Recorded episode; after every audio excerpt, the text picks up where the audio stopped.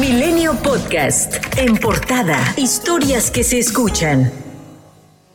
Raúl Padilla López, ex rector de la Universidad de Guadalajara y presidente del comité organizador de la Feria Internacional del Libro de Guadalajara, fue hallado sin vida en su domicilio. La máxima casa de estudios detalló que la Fiscalía de Jalisco indaga los hechos de su muerte, presuntamente autoinfligida. De manera preliminar, se dio a conocer que fue hallada un arma de fuego, así como un recado póstumo.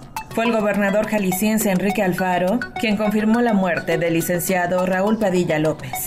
En un último mensaje como consejero presidente del Instituto Nacional Electoral, Lorenzo Córdoba pidió a los nuevos integrantes de este órgano central seguir resistiendo a los embates desde el poder. Agradeció a trabajadores del organismo autónomo y a la ciudadanía que logró apropiarse de los procesos electorales y así defender la democracia. Estos nueve años han sido de grandes retos y desafíos que pudieron cumplirse adecuadamente. El que nuestro país haya vivido el más largo periodo de estabilidad política, de gobernabilidad democrática y de alternancia de nuestra historia, habla de una institución que ha cumplido con su trabajo. Han sido años difíciles y complejos, pero también años en los que el INE logró consolidarse y fortalecerse. Hoy, ninguna institución civil del Estado mexicano cuenta con la credibilidad pública y la aprobación ciudadana que tiene el INE. Córdoba también felicitó a Guadalupe Tadei Zavala por su designación como próxima presidenta electoral, así como a los nuevos consejeros del INE. Llegan ustedes con la gran responsabilidad de seguir ejerciendo en cada decisión que tomen, en cada acto, la autonomía frente al poder y la independencia frente a los intereses políticos que han sido la clave de la fortaleza institucional hasta ahora. El líder parlamentario de Morena en el Senado de la República y aspirante a la presidencia, Ricardo Monreal, se declaró dispuesto a debatir con sus correligionarios Claudia Sheinbaum, Marcelo Ebrard y Adán Augusto López sobre las políticas públicas y el futuro del país. Aseguró ser el segundo hombre que mejor conoce México solo detrás del presidente de la República. El Consejo General del Instituto Electoral del Estado de México dio el banderazo de salida para que Alejandra del Moral y Delfina Gómez inicia en campaña rumbo a la gubernatura mexiquense a partir del primer minuto de este lunes y hasta el 31 de mayo, que deben dar paso al periodo de reflexión para la jornada electoral del 4 de junio, luego de que este domingo aprobara sus candidaturas.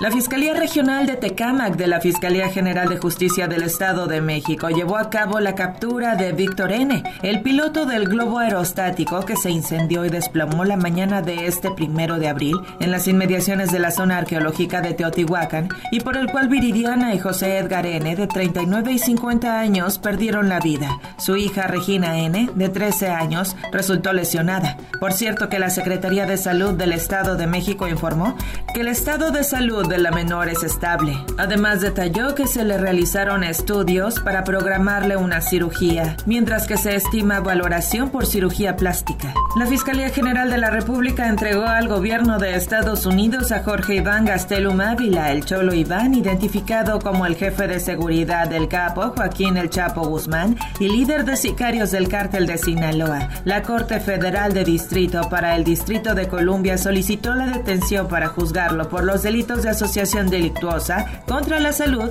y usar, blandir y descargar un arma de fuego. Tras ser detenido el pasado miércoles acusado de agredir físicamente a su pareja, el exfutbolista Walter Gaitán fue vinculado a proceso. Esto mientras continúa la investigación complementaria por parte de la autoridad. Llevará su proceso legal en libertad. En Veracruz, maestros de diversas organizaciones sindicales marcharon y se manifestaron en Córdoba para exigir justicia por el profesor Antonio González, de 33 años, y la estudiante de pedagogía Lucero Porras, de 22. Ambos fueron perseguidos como delincuentes por elementos de la policía ministerial, quienes abrieron fuego contra ellos la noche del pasado viernes. Los manifestantes señalaron que este es solo un caso de los muchos abusos que a diario se cometen en el Estado.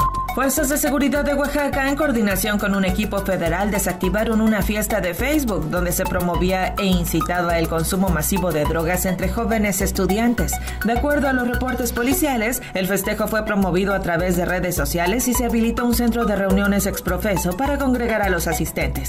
Casi 1.500 menores de edad estaban interesados en asistir y la mitad de estos habían confirmado su asistencia. Comunidades mayas de la península de Yucatán presentaron el pasado 29 de marzo una queja ante un tribunal por la negativa del juez de otorgar la suspensión de todas las obras relacionadas con el proyecto denominado Tren Maya. El Centro Mexicano de Derecho Ambiental afirma que en su queja las comunidades argumentan que de acreditarse que el Estado no cumplió con su deber de obtener el consentimiento libre, previo e informado de las comunidades, ya no sería posible restaurar sus derechos, pues las obras están avanzando. El gobernador de Nuevo León, Samuel García, anunció este domingo un aeropuerto similar al ubicado en la aduana de Tijuana, así como terrenos de la compañía norteamericana Tesla en el puente Colombia. Estas declaraciones las dio sin más detalles tras inaugurar la tercera etapa del anillo periférico.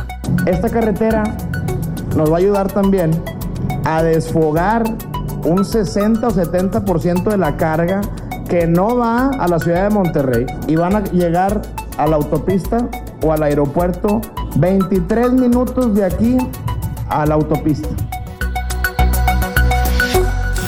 Milenio Podcast.